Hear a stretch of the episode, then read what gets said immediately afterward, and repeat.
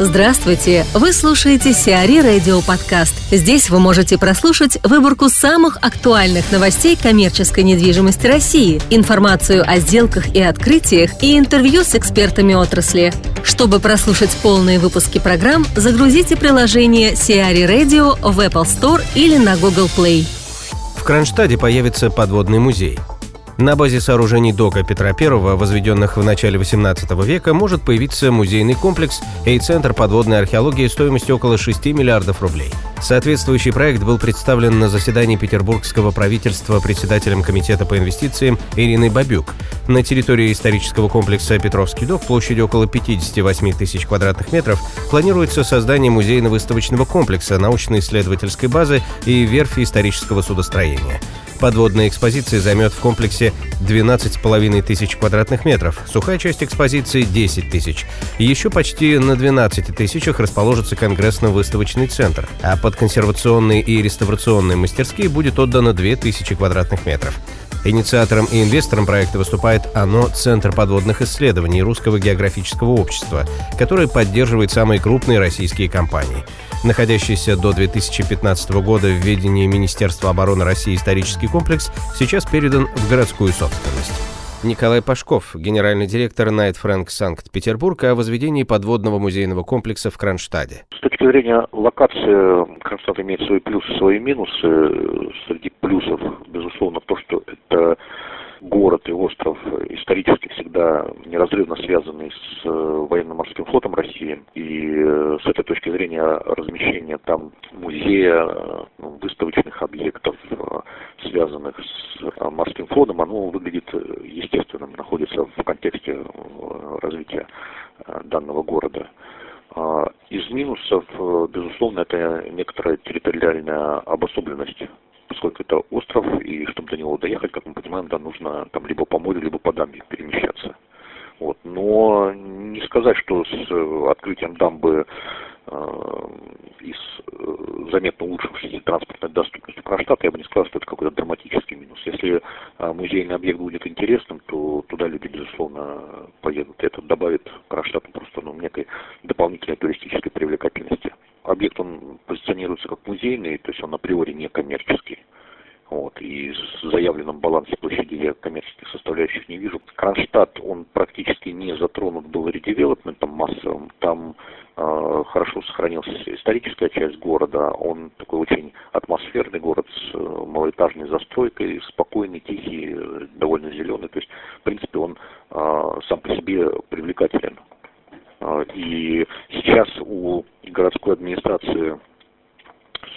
планы э, развития Кронштадта, она последние, там, в течение последнего года администрация там активно их, э, скажем, продвигает в публичной плоскости. Постоянно мы видим ну, там статьи, заявления на эту тему, там э, разработана не под плана концепция, градостроительная концепция развития острова Котлин, которая включает создание в том числе там новых кварталах как на существующей территории острова, так и на той территории, которая естественным образом уже намылась в кармане между островом и дамбой.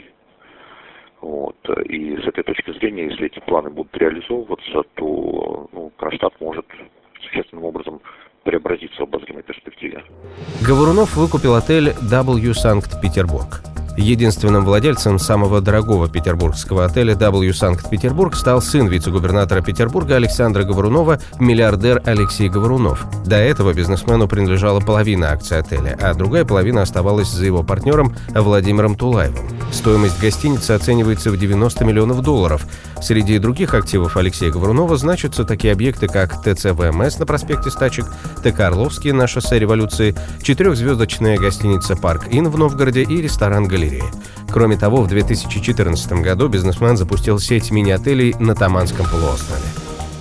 Blackwood сменил руководителя – Генеральным директором и управляющим партнером компании Blackwood назначена Мария Котова, ранее занимавшая пост исполнительного директора в Knight Frank. Бывший управляющий партнер Blackwood Константин Ковалев сейчас таковым не является, но при этом остается текущим акционером компании. Мария Котова начала работу в сфере недвижимости в 2000 году. Уже в 2005 году она перешла в Night Frank на должность руководителя отдела исследований, впоследствии став исполнительным директором компании и войдя в состав совета директоров. С 2011 года Мария являлась партнером-совладельцем компании. Азбука вкуса сосредоточится на АВ-маркетах.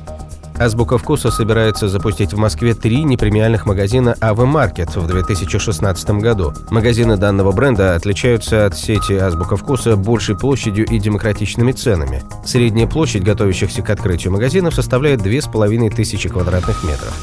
Расположатся они в строящихся торговых центрах на Новой Риге, Хорошевском шоссе и Кутузовском проспекте.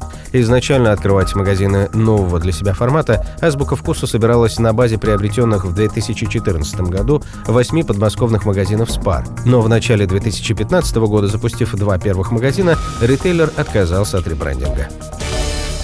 Сиари Радио. Эксклюзивные рубрики «За и против», «Ноу-хау», «Ремейк», «Новые форматы». Слушайте в полных выпусках программ в приложении Сиари Radio. Приложение доступно в Apple Store и на Google Play. Более подробная информация на сайте siari.ru slash radio.